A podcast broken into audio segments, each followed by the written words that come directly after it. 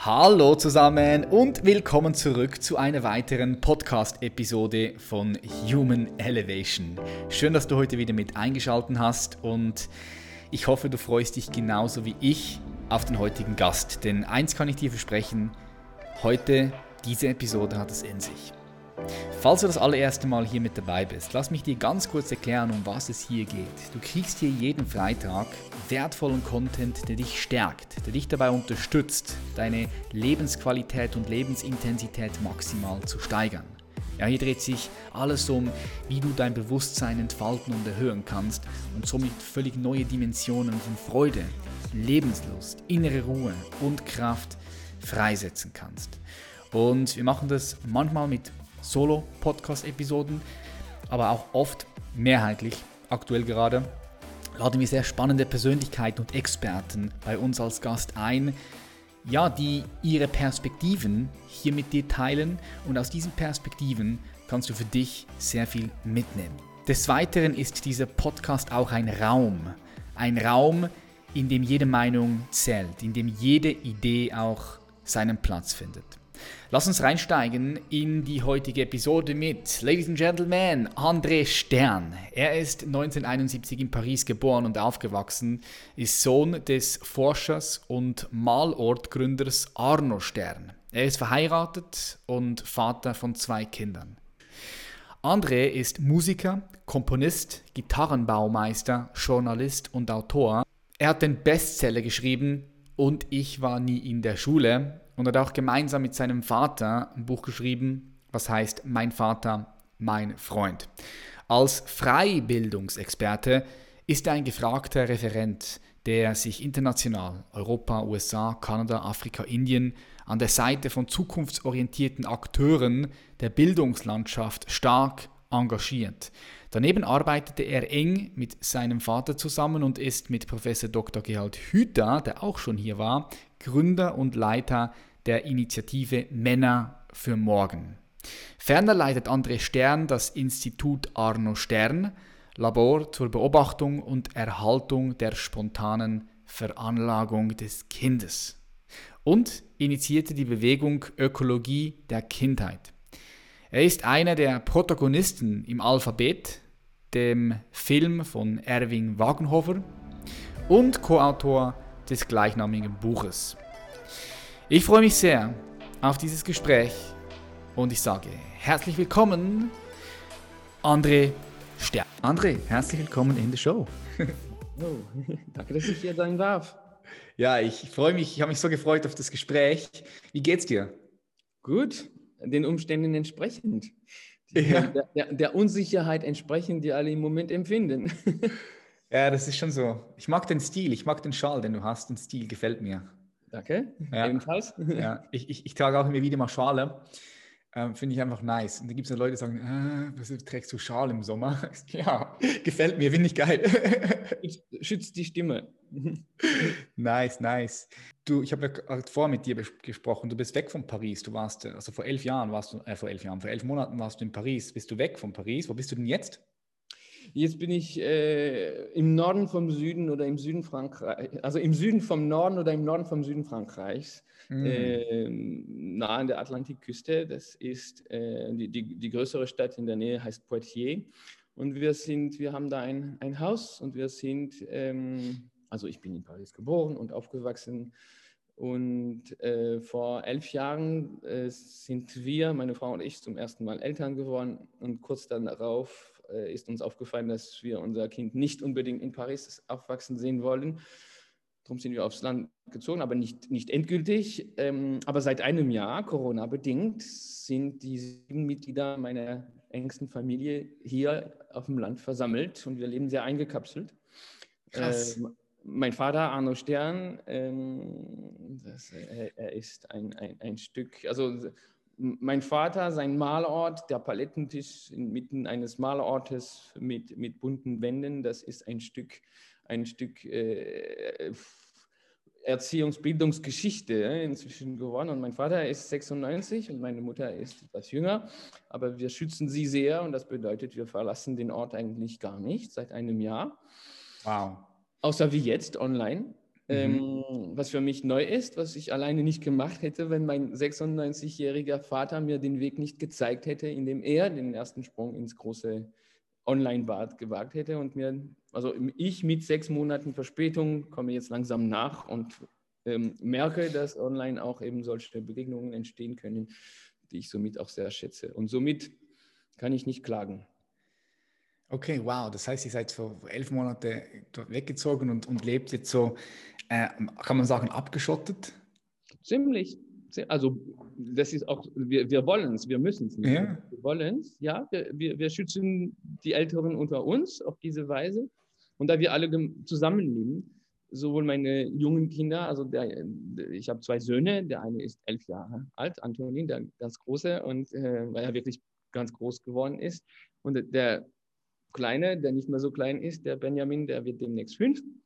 Und, und, und meine Eltern, all diese Leute leben zusammen. Und, und wenn ich irgendein Risiko eingehe, dann gehen meine Kinder dasselbe Risiko ein und dann meine Eltern auch. Und das, das, hm. das wir haben so einfach äh, gemeinsam entschieden, wir verlassen unser, unser, unser, unser, unser Gut, also unser, unser Land, unser, unser Stück Erde nicht bis auf weitere bessere Zeiten. Mega nice. Also könntet ihr euch auch voll dort selbst versorgen? Gibt es diese Möglichkeit, dass ihr dort eigentlich komplett euch es selbst gäbe die Möglichkeit, ja? wir, wir tun es nur teilweise. Ähm, wir sind sehr beschäftigt und, und mhm. ähm, Kindergarten, Bücher, Online-Veranstaltungen, Ausbildungskurse, all das zusammen ähm, ist sehr schwierig, ist machbar, aber viel lieber, ähm, also ich, ich habe nichts gegen diese Verbundenheit. Ich habe nichts dagegen, dass, dass ähm, Leute davon leben, dass ich die Gemüse ähm, brauche, die sie produzieren und dass ich sie brauche, diese Leute, und diese Leute brauchen mich. Das finde ich ganz wunderbar. Mhm. Und, und man könnte hier ganz autark, also autark könnte man hier in allen Belangen, Energie, äh, Flüssigkeiten, äh, Nahrungsmittel, das, das wäre alles hier möglich. Aber die, die, die Verbundenheit, also manche würden das als Abhängigkeit bezeichnen. bezeichnen. Ich sehe es wirklich als Verbundenheit. Wir, wir brauchen einander. Mhm. Und gerade in solchen Zeiten, mhm. wo man sich ja weniger sieht oder nur zur Hälfte, ähm, finde ich diese, diese Verbundenheit besonders wichtig. Also, dass, dass, dass man diejenigen, also dass man sich gegenseitig braucht. Mhm. Ja, yes, bin ich voll bei dir. Diese Verbundenheit ist wichtig, so wichtig dass man sich gegenseitig unterstützt, ja. Du hast gesagt, du bist viel beschäftigt. Yes, safe, glaube ich dir. Wo ist dein Schwerpunkt aktuell gerade? Wo hast du die Aufmerksamkeit? Mm, aktuell? Es gibt, also äh, der, der, der allgemein der, der, der Fokus seit jetzt 15 Jahren ist für mich die Kindheit und eine, eine neue Beleuchtung der Kindheit. Mhm. Ähm, das ist mein Schwerpunkt. Eindeutig. Im Moment in Frankreich sind wir sehr damit beschäftigt, dass äh, die französische Regierung entschieden hat, ähm, einen Versuch zu starten, die Schulpflicht in Frankreich einzuführen, die es bis jetzt nicht gegeben hat, was ein Eingriff in die allgemeine Freiheit ist und was uns sehr jetzt beschäftigt hat mit Parlamentariern und mit, mit äh, ziemlich vielen Beteiligten und vielen Gruppen, darunter eine, die ich initiiert habe. Das ist Zeit und Energie, das hat gewiss einen Sinn, das hat gewiss, ähm, das bringt gewiss etwas, das wir noch nicht sehen und das, von dem wir eines Tages sagen werden, gut, das war gut so. Derzeit ist es nicht ganz auffällig, was, was das Gute daran sein sollte, dass so etwas geschieht in Frankreich in so einer Zeit wie jetzt. Ähm, aber vielleicht überlässt uns alle zusammenschweiß, alle, die wir kämpfen für, für Freiheiten im Allgemeinen und für diese besondere Freiheit ganz bestimmt. Aber mein Schwerpunkt ist, sind immer schon die Kinder. Ich bin ursprünglich Musiker und Instrumentenbauer, habe meinen Beruf als äh, Instrumentenbauer in der Schweiz gelernt bei meinem geliebten Gitarrenbaumeister Werni Scher in Graubünden. Ah. Ich, ich, war als Gitarrist und Gitarrenbauer äh, 25 Jahre lang unterwegs und vor 15 Jahren ähm, habe ich angefangen, Fragen zu beantworten, über die Tatsache, dass ich nie in die Schule gegangen bin, was ja eigentlich nur ein Umstand ist. Und dann habe ich angefangen, Fragen, die immer häufiger wurden, zu beantworten und darüber nachzudenken. Dann habe ich Bücher gelesen, wie diese da oben, da, diese, diese, diese ganze Reihe äh, von, von Büchern über, Kindheit, weil ich schon immer sehr mit, ähm, also wenn ich mich sehr verbunden zur zur, zur Wissenschaft gefühlt habe, äh, interessiert mich die wissenschaftliche Beleuchtung der Kindheit und äh, gewisser Tatsachen, wie, wie wir lernen und wie wir nicht lernen. Mhm. Alles hat mich dann in der Folge sehr beschäftigt. Ähm, dank all diesen Fragen, die mir gestellt worden sind. Und so habe ich angefangen, Bücher zu schreiben und Vorträge zu halten und Interviews, also bei Interviews dabei zu sein. Und, und somit ähm, hat sich mein Fokus von Musik auf Kindheit und auf allgemeine Richtungen des Lernens, Nichtlernens und des Menschseins und so weiter äh, verlegt. Und ja, so sind einige Bücher entstanden und das jüngste Buch, das erscheint am 10. März. Äh, März, nice. Des, des Jahres 2021. Und, und mein Fokus in diesem, also ich habe, ich, ich sehe das, ich, ich habe mehrere Bücher geschrieben, aber vier sehe ich so, die eine Art Quadrilogie bilden und ich würde sie die Quadrilogie des Vertrauens nennen. Also das ist mein erstes Buch über mein, meine Kindheit und meine andauernde Kindheit und Schule. Ich war nie in der Schule, dann kam das Buch äh, Spielen über die Bedeutung von Spielen für uns Menschen und ähm, dann kam mein letztes Buch, mein Buch über die Begeisterung, also wirklich eine der wichtigsten Punkte meine, meiner Aufmerksamkeit. Und jetzt kommt das vierte Buch aus dieser Katrilogie. Das ist ein Buch über die Rhythmen und Rituale unserer Kinder und unserer selbst auch.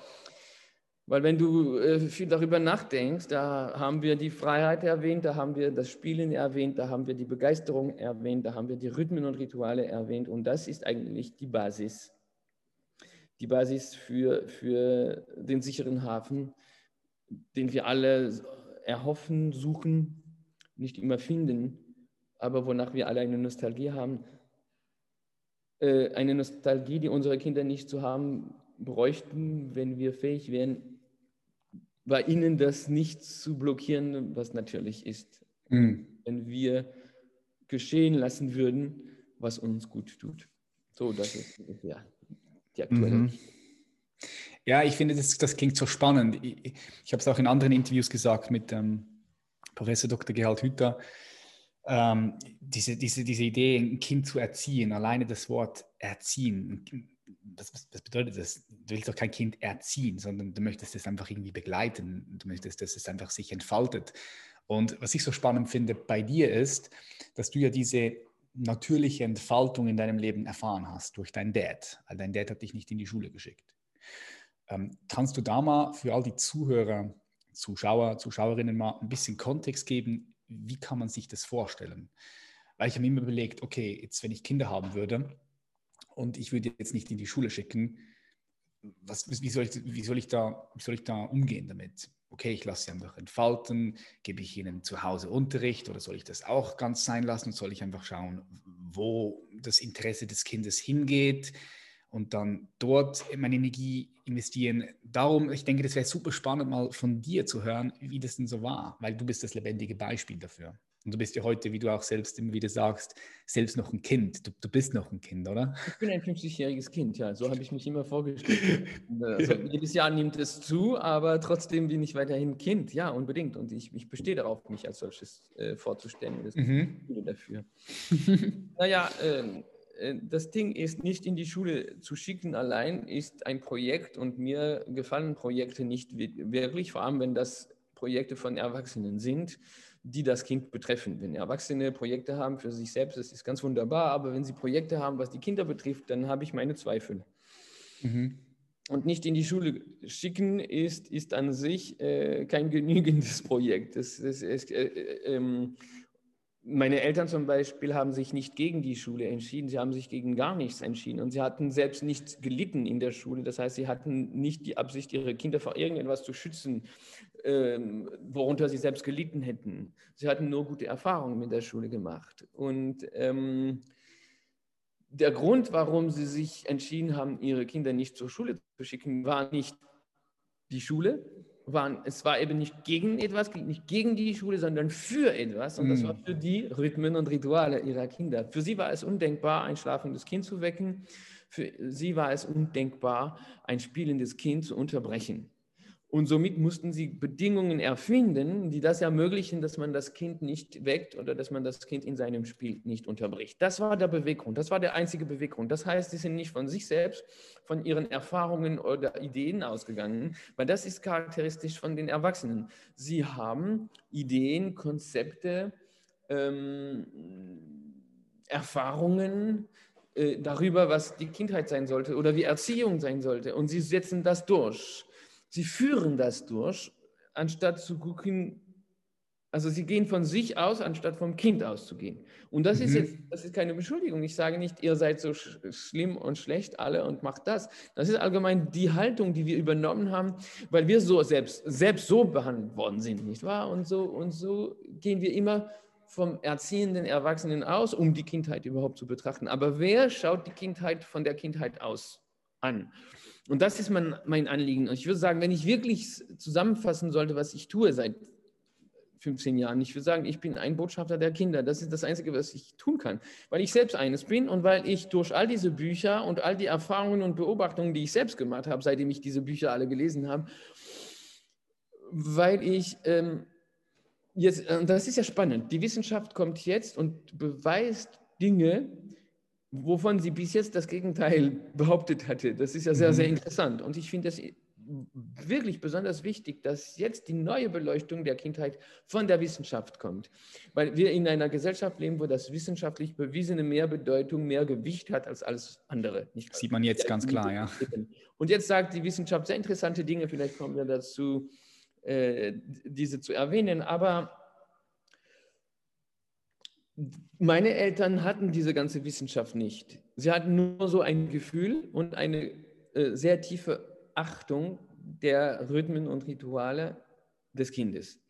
Und, und eine, eine gewisse, äh, also in der Meditation spricht man auch vom Beginner-Mind. Also sie, sie hatten diese gewisse Frische des Geistes. Sie wollten mit Neugierde ähm, sie waren von ihrer Neugierde so gefangen. Das war nicht, dass sie gedacht haben, jetzt wollen wir neugierig gucken, was passiert, sondern sie waren ja wie, wie, wie eingesogen von diesem Geschehen und, und sind nicht auf die Idee gekommen, das zu unterbrechen. Darum haben sie uns nicht in die Schule geschickt. Und wie es für uns kind, Kinder war, wie es für mich kind, als Kind war.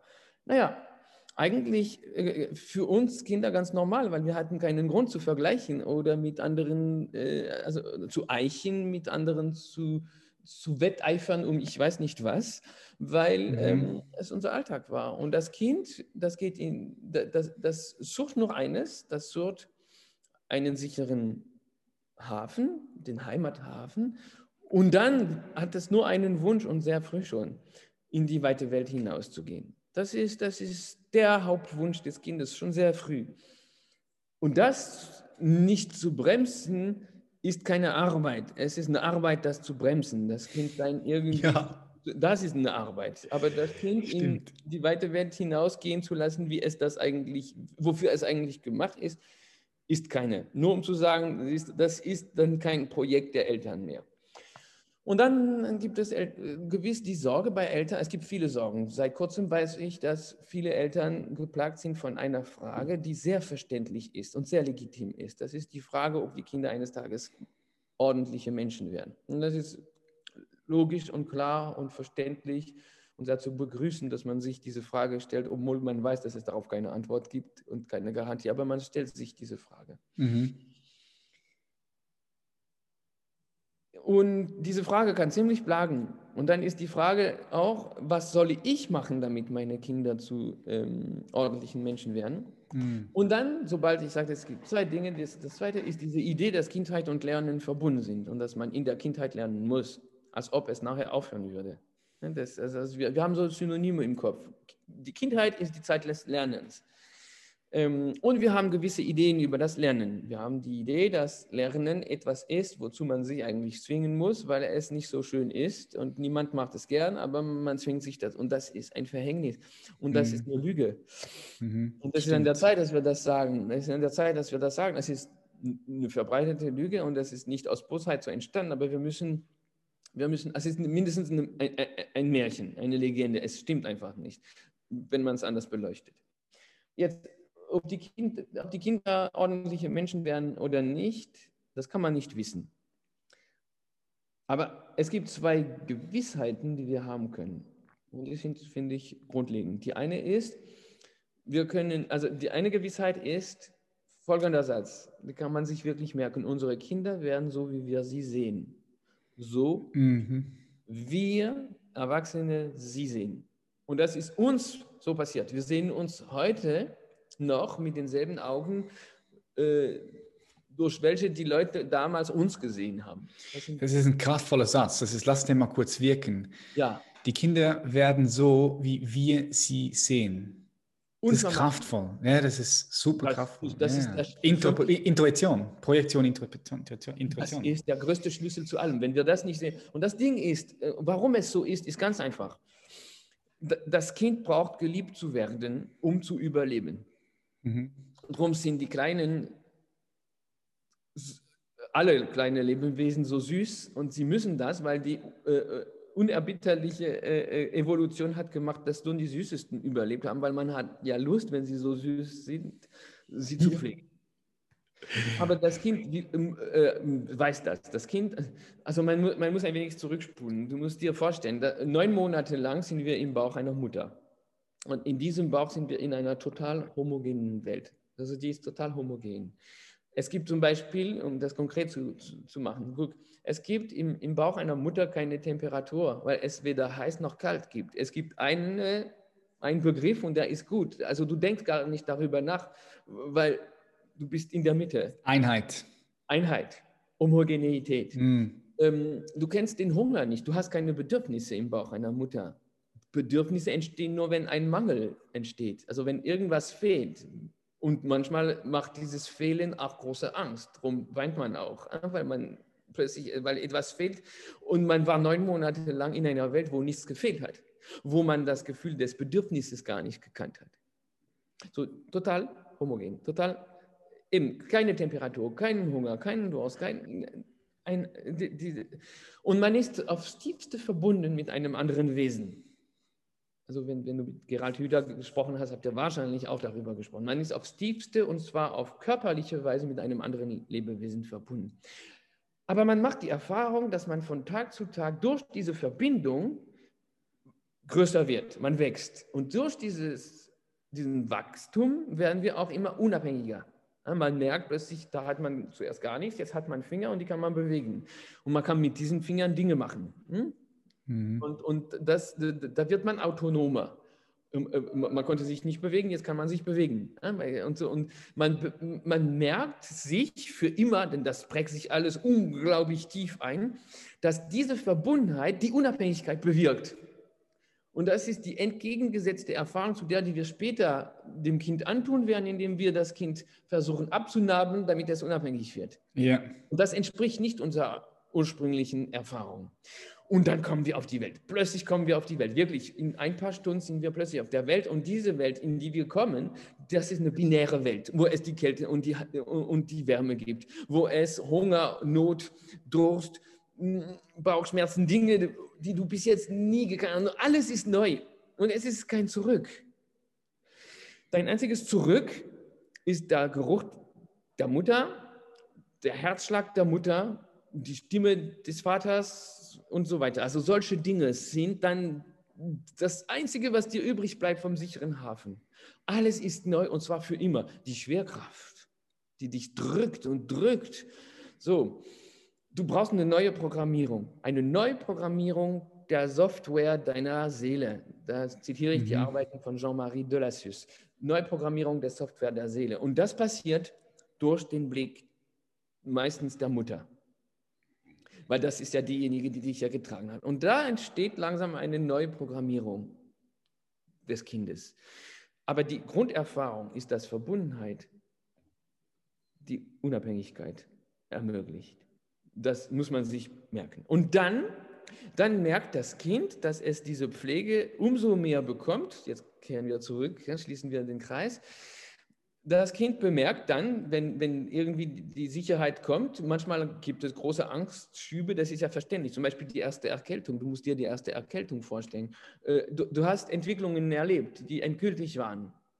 Immer. Alle Entwicklungen waren, weißt du, das war die nächste Stufe. Und mhm. plötzlich hast du eine verstopfte Nase, kannst nicht mehr nicht beatmen und bist berechtigt zu glauben, dass das jetzt für immer so sein wird. Mhm. Ja, du klar. weißt nichts von der Heilung, denn du die Heilung, weil du die Heilung noch nie erlebt hast. Mhm. Ja, zuerst ist Panik, muss man sich vorstellen, was das bedeutet. So. Aber du bemerkst, dass du, je, je, süßer du bist, umso mehr Aufmerksamkeit du bekommst. Das ist unvermeidlich. Das heißt nicht, die bösen Mütter und, und, und Väter kümmern sich nur um die süßen Kinder. Das ist was anderes. Aber das Kind bemerkt auch, es ist nicht nur mehr geliebt, wenn es süß aussieht, sondern wenn es sich so benimmt, wie man es von ihm erwartet. Genau, ja. Und das ist das Ende der Kindheit eigentlich, weil die Erwachsenen, die meisten Erwachsenen, die haben im Kopf ein ganz besonderes Konzept, das sie ererbt haben von ihren Eltern, die sie so gesehen haben, wie sie geworden sind. Mhm. Die, die, Gesellschaft verbreiten diese Konzepte, die die Eltern im Kopf haben. Sie haben ein ganz genaues Konzept dessen, wie ein Kind, wie Kindheit sein sollte. Und das Kind bemerkt, mich liebt man mehr, wenn ich diesem Konzept entspreche, als wenn ich dem entspreche, was ich hätte werden können. Das heißt, wir ersetzen automatisch die Kindheit durch unsere Vorstellung dessen, was die Kindheit sein sollte, bei allen Kindern. Deshalb hat dieser Satz von, von vorher so viel Gewicht. Mhm. Unsere Kinder werden, so wie wir sie sehen. Und sehen wir sie als kleine bedürftige Wesen, die unserer Hilfe bedürfen, um überhaupt zu werden, werden sie das. Mhm. Sehen wir sie für das, was sie sind und was die Wissenschaft beleuchtet, was sie sind, nämlich Riesen. Riesen der Potenziale, weil Kinder alles werden und alles lernen können, was Menschen lernen und werden können. Kinder können noch alles weil die genetischen Programme, die uns gemacht haben, nicht wissen, wo und wann wir auf die Welt kommen werden. Also wissen sie nicht, worauf sie uns vorbereiten sollen, welche Potenziale wir brauchen werden, um zu überleben in unserer jeweiligen Umgebung. Dann statten sie uns mit allen möglichen Potenzialen aus und wir entwickeln diejenigen in dieser Überfülle, die gerade für unser Überleben wichtig sind. Aber die anderen, die fallen weg. Und so, und so verlieren wir, verbluten wir an Potenzialen in unserer jeweiligen Umgebung, weil wir nur einige bedürfen, um zu überleben, einige bedürfen, um zu überleben. Und was am Ende dieser, dieser Verblutung übrig bleibt, ist, ist, ist nicht die Krönung des, des, der menschlichen Entwicklung, wie, bis jetzt das, wie, bis, wir, wie wir bis jetzt das beleuchtet haben, sondern eine Bonsai-Version dessen, was der Mensch hätte werden sollen. So sind wir Erwachsene und die Kinder, die können noch alles werden. Die sind Riesen. Sehen wir sie für das, was sie sind. Riesen, die alles können und alles lernen, was der Mensch lernen kann und werden kann. Dann werden sie das auch. Mhm. Deshalb, also auf die Frage, ob die Kinder eines Tages ordentliche Menschen werden oder nicht, kann man nicht antworten. Aber man kann diese Gewissheit haben, unsere Kinder werden so wie wir sie sehen. Und das kann eine sehr, sehr gute, frohe Nachricht sein oder nicht. Und dann gibt es eine zweite Gewissheit, die wir haben können. Und das ist eine Zwillingsschwester von dieser einen. Das ist die Gewissheit, pass auf, das ist fast derselbe Satz. Unsere Kinder werden so, wie sie uns sehen. Mhm. Wir dürfen das Gewicht des Vorbildes was für alle wir für alle Kinder dieser Welt sind, nicht vergessen. Unsere Kinder sind die besten Imitatoren, sind die besten Nachahmer der Welt. Das ist ihr Beruf, nachzuahmen, was wir tun. Und wenn sie es nicht körperlich tun, also wenn wir ein Loch in die Wand gebohrt haben, dann bohren sie auch ein Loch mit irgendeinem Stück Holz. Aber in ihren Spielen, in ihrem Kopf sind sie ja ständig dabei, sich in die Zukunft zu projizieren und sich zu sehen als Erwachsene, die selbst mit ihren Kindern zum Beispiel so umgehen, wie ihre Eltern mit ihnen umgehen. Ich wiederhole, unsere Kinder werden so, wie wir sie sehen. Unsere Kinder werden so, wie sie uns sehen. Was wiederum eine gute, frohe Nachricht oder eben nicht sein kann. Eine Sache dessen, was wir entscheiden. Und ich wollte noch mit dem Lernen äh, abrechnen und dann schweige ich endlich wieder. Ähm, also eben die Sorge, ob die Kinder ordentliche Menschen wären, die hätten wir eigentlich jetzt erledigt.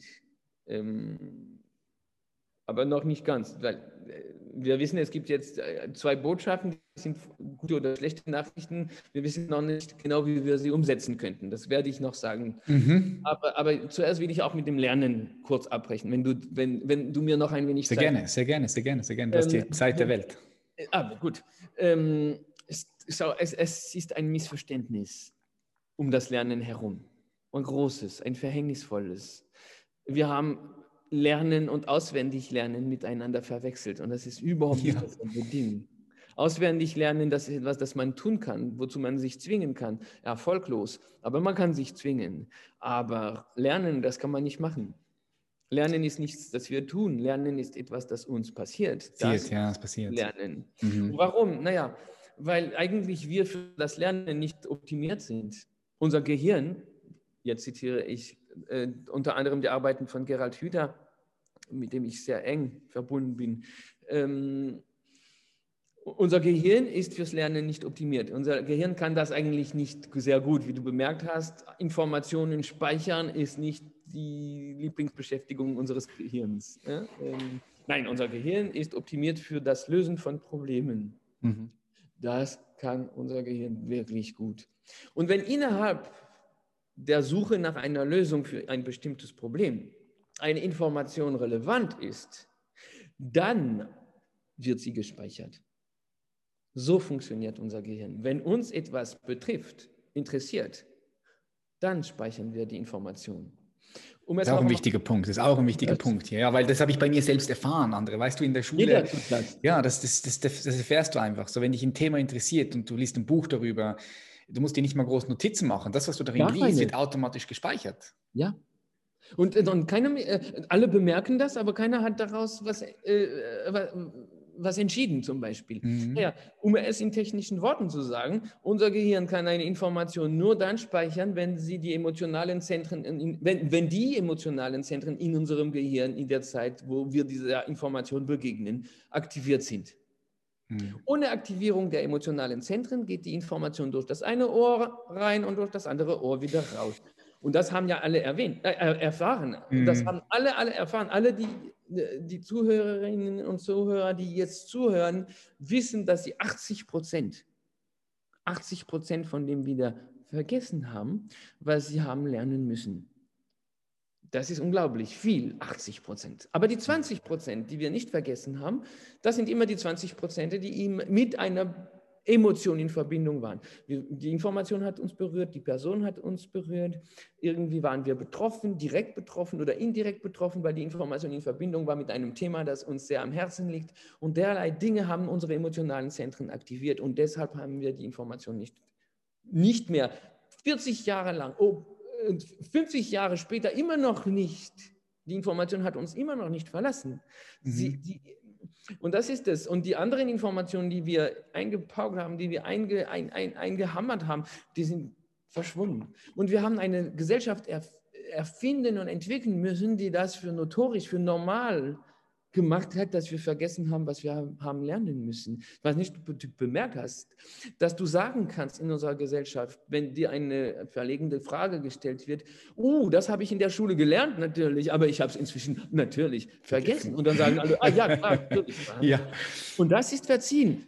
Gelernt mhm. und vergessen ist verziehen. Nicht gelernt ist eine Lücke. Und das wird nicht verziehen. Mhm. Spannend, oder? Wir sind mhm. total, total, eigentlich äh, äh, total krank, nicht wahr? Es ist krank, ja, das System. Es ist krank. Und wenn, und wenn du das siehst, wenn du weißt, dass das, was dich interessiert, gespeichert wird und was dich nicht interessiert, nicht gespeichert wird, dann gibt es einen, einen Satz, den du für immer vergessen kannst. Das ist der unglaubliche Satz. Und wenn wir vorher sagten, unsere Kinder werden so, wie wir sie sehen, nicht wahr? Und, wir, und wenn wir unsere Kinder auf eine gewisse Weise sehen, dann sagen sie am Ende ihres ihrer Entwicklung, ich bin schlecht in Mathe. Und das ist der meist ausgesprochene Satz, den ich vorher erwähnt habe. Ich, erste Person, bin vom Verb sein. Mm. Schlecht, wow, welch ein Urteil. Ja. Warum sagt man, ich bin schlecht in Mathe? Wissenschaftlich betrachtet ist kein einziges Wort richtig in diesem Satz. Wissenschaftlich betrachtet wäre der Satz, Mathe interessiert mich nicht. Und das ist eine ganz große Befreiung. Das ist eine ganz große Befreiung. Plötzlich ist das nicht mal die Schuld von Mathe und auch vor allem nicht meine Schuld. Wir sind einander einfach nicht im richtigen Augenblick, auf, nicht auf die richtige Weise begegnet. Ah, und das interessiert mich nicht. Wie du, was du sagst, ja. Ja, aber das ist ja extrem wichtig. Ah, klar. Das Problem ist, wenn du, dazu kommt noch, Marek Kasmarzek, der polnische äh, Hirnforscher, erklärt, er zeigt uns, beweist uns, dass das mathematische Gehirn erst mit zehn aktiviert wird. In wenigen Fällen ist es vorher schon aktiv. Und das sind die für Mathe Begabten. Mhm. Aber all die anderen begegnen der Mathematik in einem Alter, wo das Gehirn dazu nicht bereit ist. Das heißt, sie begegnen einem Gegenstand ohne das Werkzeug, um, dieses Gegenstand, um diesen Gegenstand zu verstehen und machen damit eine traumatisierende Erfahrung, weil sie dann eben vor etwas stehen, das sie nicht verstehen können. Hm. Erinnert gewiss an etwas, das alle schon mal erlebt haben. Klar. Ein paar Jahre später wäre es total in Ordnung gewesen. Und wenn noch getragen von Interesse, hm. dann, dann wäre das überhaupt nicht mit diesem Leid verbunden. Denn Lernen ist so eine Arbeit geworden. Wir haben eben Lernen zu einer Arbeit gemacht, eine furchtbar uneffiziente Arbeit, wovon nichts bleibt, außer der Erfahrung, dass Lernen etwas ist, das man am liebsten vermeiden möchte, wozu man sich zwingen muss. Und das ist das Missverständnis, wovon ich sprechen wollte. Hm. Denn es gibt auch noch einen Schlüssel, nämlich man muss wissen, dass diese emotionalen Zentren, die machen, dass wir eine Information für immer speichern, die kann man nicht künstlich aktivieren. Es gibt eine einzige Tätigkeit, die diese emotionalen Zentren aktiviert und das ist, halte dich fest, spielen. Soll ich sagen Sex? Aber es ist auch Spielen. Nein. ist auch Spielen. Ja. Es ist Spielen. Ja. Es ist Spielen, das alles verbindet. Was, was verstehst du, wenn du sagst Spielen? Was meinst du konkret damit? Weil Spielen das, was so... Kinder tun, sobald wir sie in Ruhe lassen. Okay. Yep. Und das ist poly, also das, das hat so viele, das ist polymorph, das hat so viele Formen, das hat so viele, das ist so individuell. Hm. Aber das, das, und das ist manchmal eine Riesenarbeit. Also wenn unsere Kinder anfangen zu spielen, sind sie zu mühenfähig, die wir selbst gar nicht imstande wären zu zeigen, weil sie so gefangen sind von ihrer, von diesem Spieldrang und von ihrer Begeisterung. So, und wenn du dich jetzt fragst, wie wir dem Kind also, äh, was sucht das Kind? Wir, wir behaupten zu wissen, was Kinder brauchen. Das ist sehr patriarchal. Also, sowieso, das ist ein anderes Thema. Vielleicht machen wir ein anderes Mal ein anderes, eine andere Podcast-Aufnahme über Patriarchat, denn es lohnt ja. sich, darüber zu sprechen. Ähm, ich wage es zu sagen, das ist die Quelle aller Übel, die wir derzeit erleben, ist wirklich Patriarchat. Anderes Thema, das, ähm, das, das sehe ich ein, aber ähm, wir behaupten manchmal zu wissen, was Kinder oder wir behaupten zu wissen, was Kinder brauchen. Und viele Menschen erklären uns, was Kinder brauchen. Und das finde ich furchtbar überheblich, mm. weil alle Kinder anders sind und wir das gar nicht wissen, weil wir nur das betrachten, was wir selbst kreiert haben. Das ist das, was, also das ist wie in der, in der äh, Quantentheorie, also die, der, der Observer, der Zuschauer, der Forscher ist selbst auch quantisch. Das heißt, er beeinflusst ja. das, was er beobachtet. Und genau, das ist ja. Noch, eben. Und wenn man dazu weiß, dass das Kind geworden ist, wie wir es gesehen haben, dann betrachten wir eigentlich unsere eigene Kreation. Wir betrachten das, was wir geschafft haben. Mhm. Du kommst da irgendwie nicht raus, weil ein, ein System kann sich niemals äh, Nein. System erkennen. Es ist, ja, Eben nicht. Ja. Und wir betrachten unsere eigene Kreation und sagen, Kinder brauchen. Mhm. Und, und das, das, ist, das ist furchtbar überheblich zu sagen, Kinder brauchen. Also wenn ich sage, Frauen brauchen als Mann, das, heutzutage ist das nicht mehr, nicht mehr hörbar, zum Glück. Aber wenn wir sagen, Kinder brauchen Grenzen, da ist jeder bereit zu sagen, ja, das stimmt, sonst entsteht Chaos. Und keiner weiß, was entsteht, wenn ein, wenn ein Kind im Vertrauen eben keine Grenzen, sondern eben Strukturen erfährt, nämlich diejenigen der eigenen Rhythmen und Rituale. Keiner weiß es. Mhm. Und doch behaupten wir zu wissen, was Kinder brauchen. Und meistens brauchen sie eben unsere patriarchale Autorität. Sonst werden sie eben nicht zu ordentlichen Menschen. So. Mhm. Sagt man, genau. Was Kinder brauchen. Wir können nicht wissen, was Menschen brauchen. Wenn euch Menschen zu, äh, äh, zu, äh, zu, sagen, behaupten, was, was du brauchst, dann ist das ein Scharlatan. Mhm. Was aber Kinder suchen, das können wir beobachten. Und sie suchen den sicheren Hafen, den vorher erwähnten sicheren Hafen, in dem wir sie sehen für das, was sie sind und nicht nach unseren Konzepten. Wie schafft man das? Ist das eine ganz große Arbeit? Also noch, noch, noch eine Auflage für die Eltern, noch mehr Arbeit für die Eltern und noch mehr Veränderung, weil so wie ihr seid, seid ihr noch nicht gut genug. Ihr müsst euch entwickeln und verbessern, sonst werden eure Kinder eben nicht zu ordentlichen Menschen. Und das finde ich furchtbar dieser Druck, der ständig steigt und steigt, der ist unerträglich. Und diese Auflage, uns zu verändern, ist die alte, weißt du, als man eben uns anders wollte, als wir sind. Und das geht so weiter, als Eltern so weiter, weißt du. Und dabei, dabei muss es leicht sein. Wenn es nicht leicht geht, ist es verdächtig. Und was ginge leicht? Mensch, seit immer hört das Kind, ich hätte dich lieber, wenn du anders wärst, als du bist. Ich hätte dich lieber, wenn du mir aufräumen würdest. Ich hätte dich lieber, wenn du in der Schule besser wärst. Ich hätte dich lieber, wenn du mir im Haushalt mehr helfen würdest oder wenn du deine Hausaufgaben besser machen würdest oder wenn du ganz, ganz klein bist, ich hätte dich lieber, wenn du durchschlafen würdest, statt in der Nacht aufzuwachen. Weil ständig diese Auflage, ich habe dich lieb, Komma, aber ich hätte dich noch lieber, mhm. wenn du. Mhm. Und das ist, kein Bedingungs, das ist keine bedingungslose Liebe. Das ist bedingte Liebe. Dieses mhm. Komma, aber ist die, bedingt die Liebe. Und bedingungslose Liebe gibt es nur im bedingungslosen Vertrauen. Und das bedingungslose Vertrauen entsteht nur durch einen Satz. Und das ist der folgende Satz. Ich habe dich lieb, weil du so bist, wie du bist. Und das befreit uns von allem. Mhm wenn wir einem Kind im nonverbalen Bereich der Sprache dieses Gefühl zu geben fähig sind, dann haben wir dem Kind alles gegeben, was das Kind sucht. Und das bedarf keiner Arbeit, keiner Ausbildung, keiner Mühe.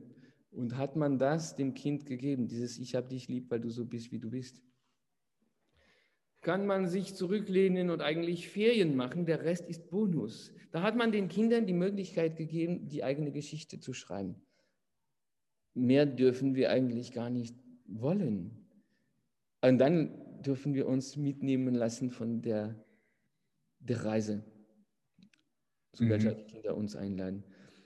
Und dann werden wir entdecken, dass sie wunderbare, riesengroße äh, Riesen sind und dass es eigentlich der ganzen Welt plötzlich besser ginge, wenn wir in der Welt so wären, wie die Kinder das sind, wenn wir die Offenheit hätten, die die Kinder haben, die Abwesenheit von Ismen, Rassismus, Sexismus, Spezismus, all diese Dinge kennen, Genderismus, kennen unsere Kinder alles nicht. Mhm. Alles nicht. Wir brauch, brauchen unsere Kinder nicht zur Toleranz zu erziehen. Sie kennen die Intoleranz nicht. Mhm.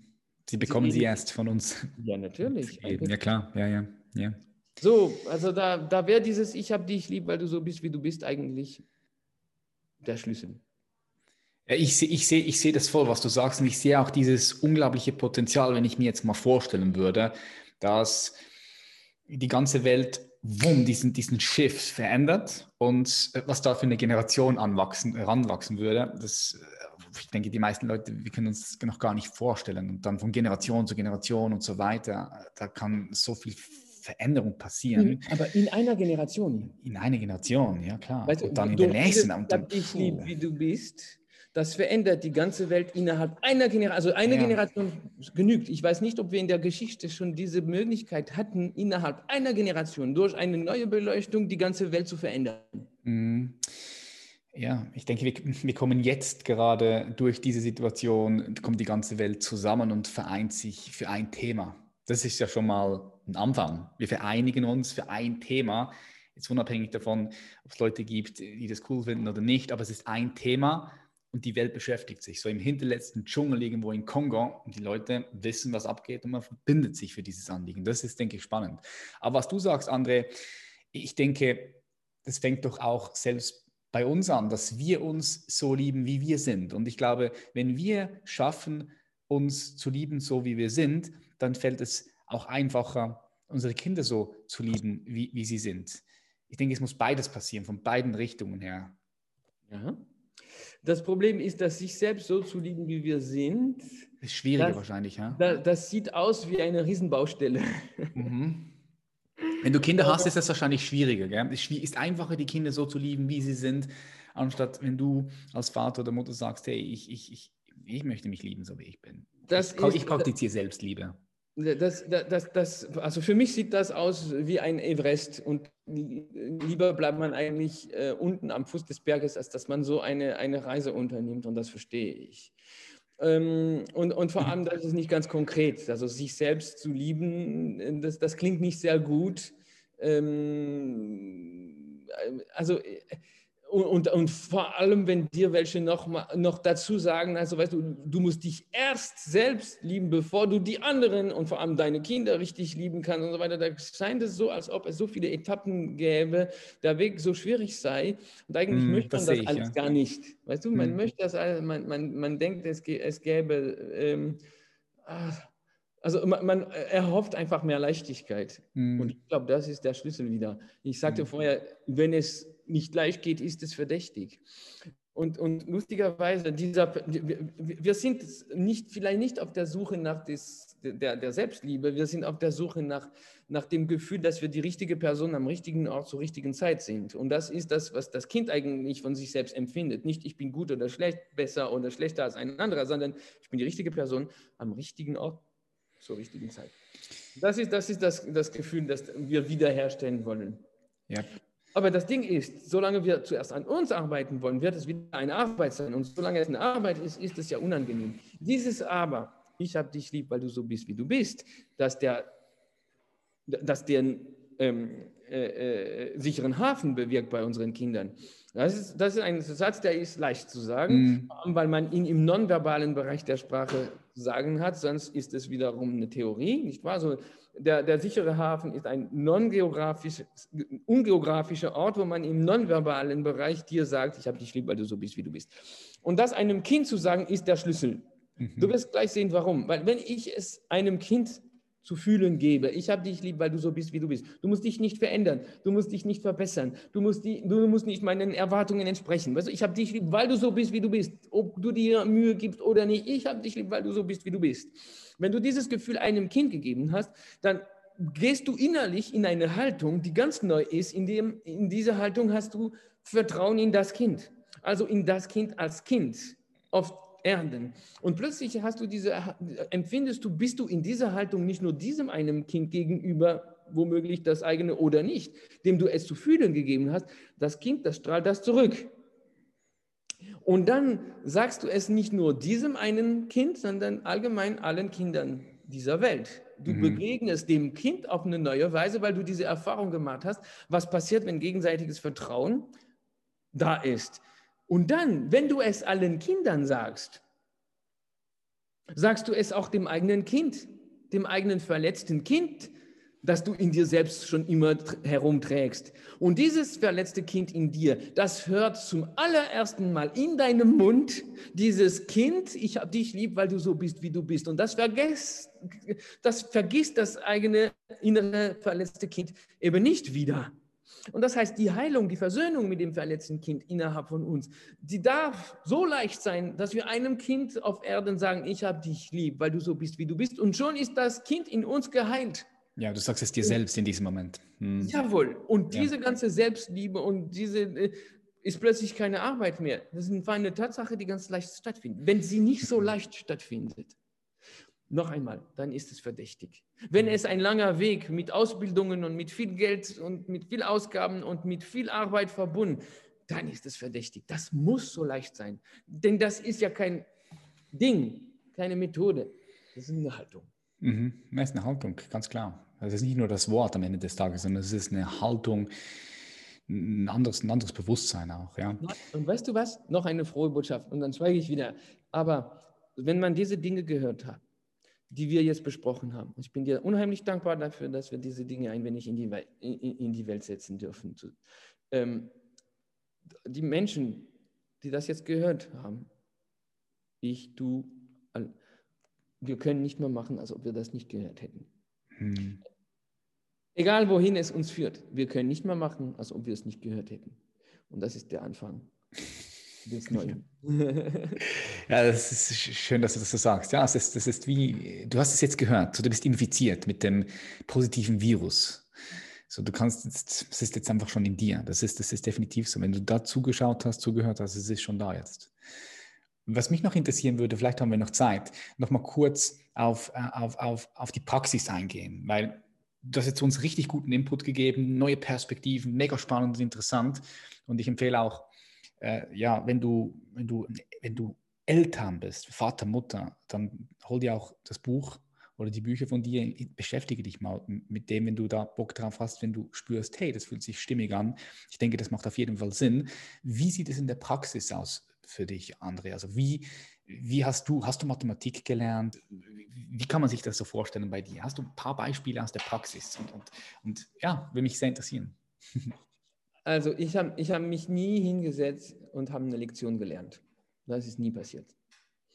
Ich habe alle Dinge, die ich gelernt habe bis jetzt, und ich habe nicht aufgehört, ich, ich, lerne weiterhin, all die Dinge, die ich äh, gelernt habe, habe ich so gelernt, wie ihr alle eure und wir alle unsere Muttersprache gelernt haben. Das heißt, überhaupt nicht alleine, weil viele das Gefühl haben, also weil ich nicht unterrichtet wurde, das ist klar. Meine Eltern haben mich nicht unterrichtet, niemand hat mich unterrichtet, also weil ich keinen Unterricht hatte, bin ich gedacht, alles alleine gelernt zu haben. Aber alleine lernt man nichts. Auch die eigene Muttersprache lernt man ja nur deshalb, weil es andere Menschen um uns herum gibt, die sie sprechen. Und zwar mit uns und untereinander. Deshalb lernt man sie. Mhm. Und, und das ist eine unglaubliche Leistung. Dass unser Gehirn überhaupt eine Muttersprache lernt, ist eine unheimliche Leistung. Du musst dir vorstellen, zuerst sind es nur, nur Klänge, nur eine Melodie, oder? Also du musst zuerst verstehen, dass das überhaupt zur Kommunikation dient. Ja, so, ähm, wenn unser Gehirn dazu fähig ist, dann ist es zu allem fähig. Und zwar auf diese Art und Weise. Nun, viele haben gelernt, lesen und schreiben, ohne es beigebracht bekommen zu haben. Und man kann in unserer, und das ist lustig, weil mich fragt man immer eben, wie hast du Rechnen, Lesen und Schreiben gelernt? Weil das die drei Hauptthemen sind, die die Menschen beschäftigen, als ob es... Ja, in der Schule einfach. In der Schule ist das so typisch, hey, Mathematik lesen, das ist so typisch Schule. Warum fragen alle immer, wie hast du Lesen, Schreiben und Rechnen gelernt? Warum hat mich niemand, bis jetzt niemand gefragt, wie hast du Tanzen, Musizieren und, und Kochen gelernt?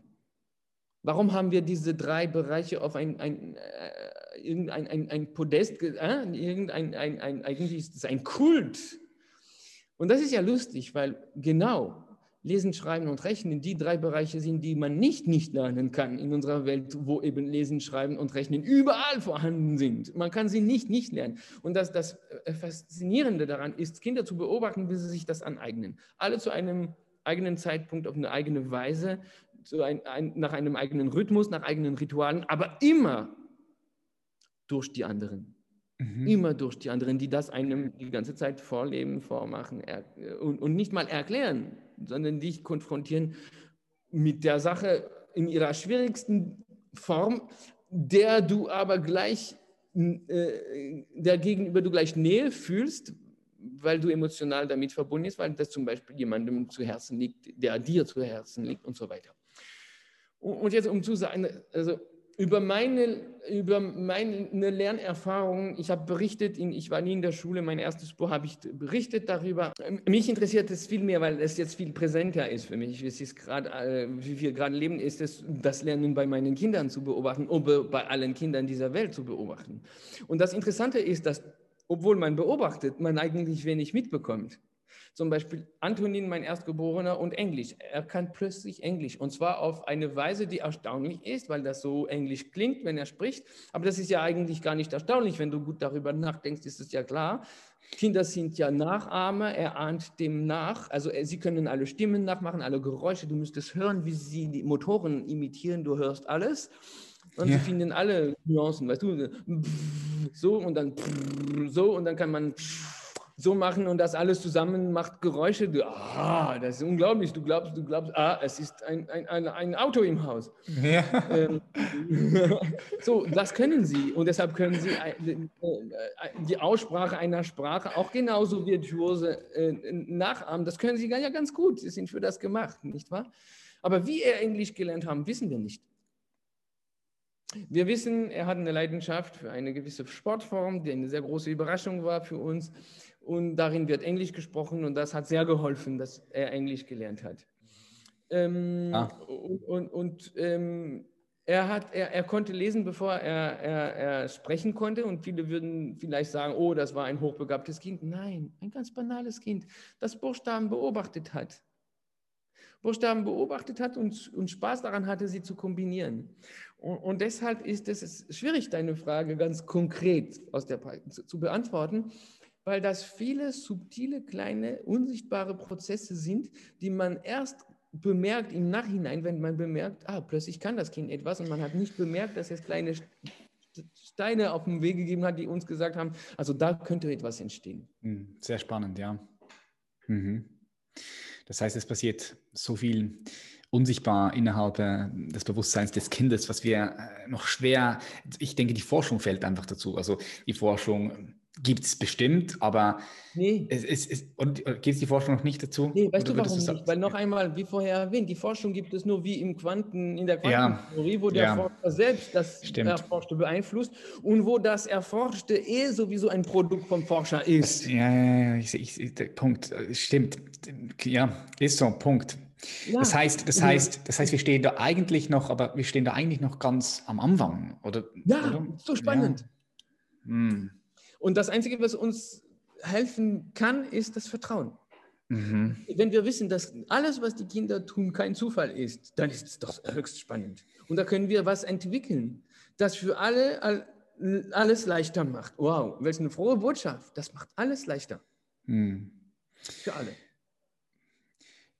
Wie würdest du, vielleicht ist das die falsche Frage, aber wie würdest du das Schulsystem verändern, wenn du könntest? Würdest du, würdest du Schule abschaffen?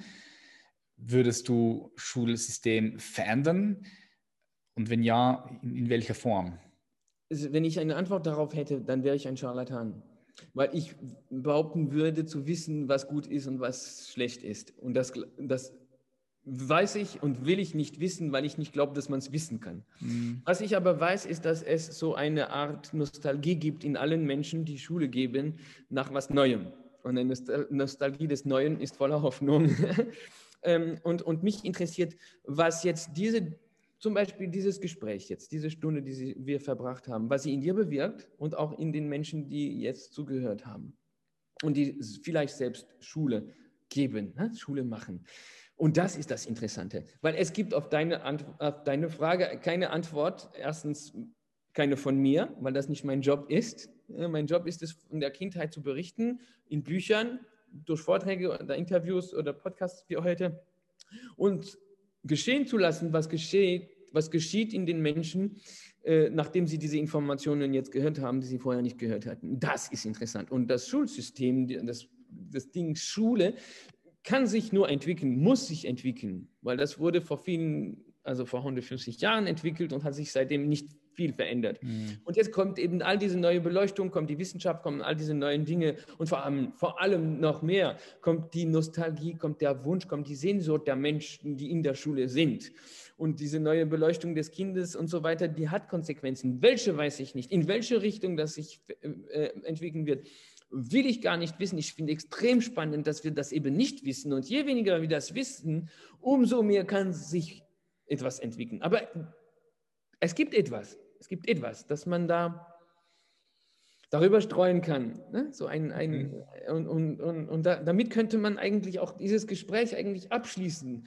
Ähm, guck, wenn die Kinder über die Schwelle deiner Klasse, angenommen du bist Lehrer und die Kinder, die kommen zu dir in die Klasse für 45 Minuten pro Woche.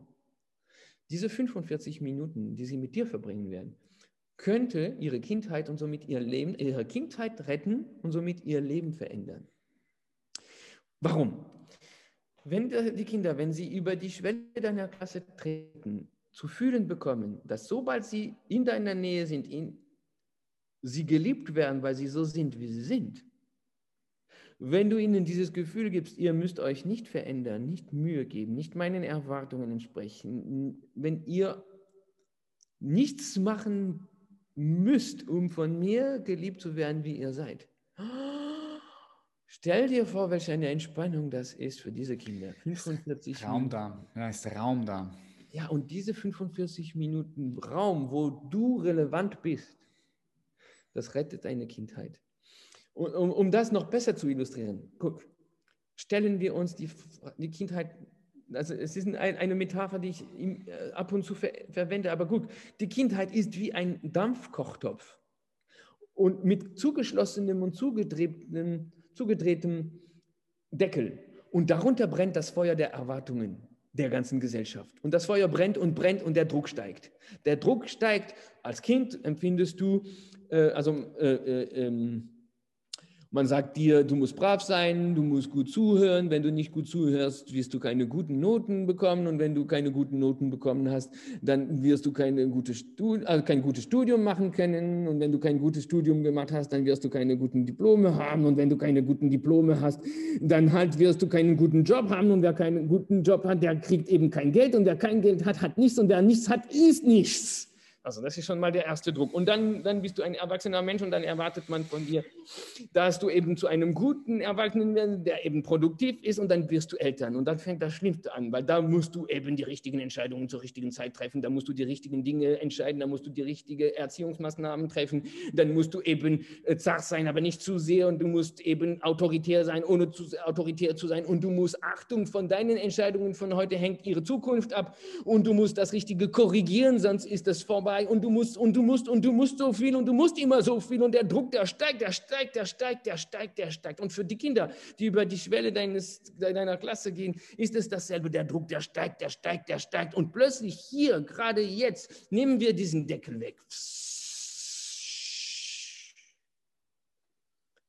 Ich habe dich lieb, weil du so bist, wie du bist. Wow, mega, mega, mega geiles Gespräch, André. Ich, ich danke dir von ganzem Herzen. Ähm, würde dir gerne noch eine Frage, eine Abschlussfrage mit auf den Weg geben. So stell dir vor, äh, du fliegst auf den Mond und du guckst runter auf die Welt und du siehst diesen wunderbaren Planeten, blau, äh, farbig, grün, orange und du siehst den Mensch, die Menschheit. Was glaubst du, was braucht der Mensch im Kollektiv jetzt, gerade am meisten aus deiner Perspektive? Was ist das, was am meisten braucht? Vertrauen. Ich habe dich lieb, weil du so bist, wie du bist. Super. André, vielen herzlichen Dank. Wo können die Leute, die mehr von dir wissen wollen, von dir erfahren? Wo bist du, wo bist du am Start? Also Webseite werde ich verlinken. Äh, wo kann man dich sonst noch Instagram? Instagram, da, da, da bin ich im Moment sehr da, dabei. Super. Werde ich alles unten in die Show Notes packen. Vielen herzlichen Dank, dass du die Zeit genommen hast. Hat mir sehr viel Spaß gemacht und ich wünsche dir auf deinem Weg weiterhin ganz viel Erfolg. Dir, euch allen auch vielen Dank. Bis zum nächsten Mal. Bis dann. Tschüss. Ciao, ciao. Yes, und das war's wieder. Ich hoffe, die Episode hat dir genauso gefallen wie mir. Wenn das so ist, lass es mich gerne wissen und schreib mir auf Instagram, auf meinem Profil Patrick Reiser oder auf Human Elevation. Ich freue mich auch, wenn du diese Episode teilst mit deinen Liebsten, wenn du glaubst, dass diese Episode wertvoll für diese Menschen sein kann. Des Weiteren führen wir gerade eine weitere Challenge durch. Und zwar dieses Mal für alle Unternehmer, für alle CEOs, für alle Führungskräfte, ja, für all die Leader, die gerne in fünf Tagen lernen möchten, wie sie innere Unruhe und Stress loslassen, so ihr volles Potenzial entfalten und endlich Erfüllung in ihrem Leben finden. Dafür gibt es eine 5-Tages-Challenge. Du findest den Link unten in der Show Notes. Melde dich an, falls du bei der letzten Potenzialentfaltungs-Challenge mitgemacht hast hast, kannst auch wieder mitmachen. Ist ungefähr der gleiche Inhalt, aber wenn du dabei gewesen bist, dann weißt du ja, wow, das ist einfach geil, eine geile Energie. Also unbedingt anmelden und ich freue mich auf die nächste Episode. Schön, dass es dich gibt, schön, dass du hier bei uns bist bei Human Elevation. Wir sehen uns in der nächsten Episode. Bis dann. Bye bye.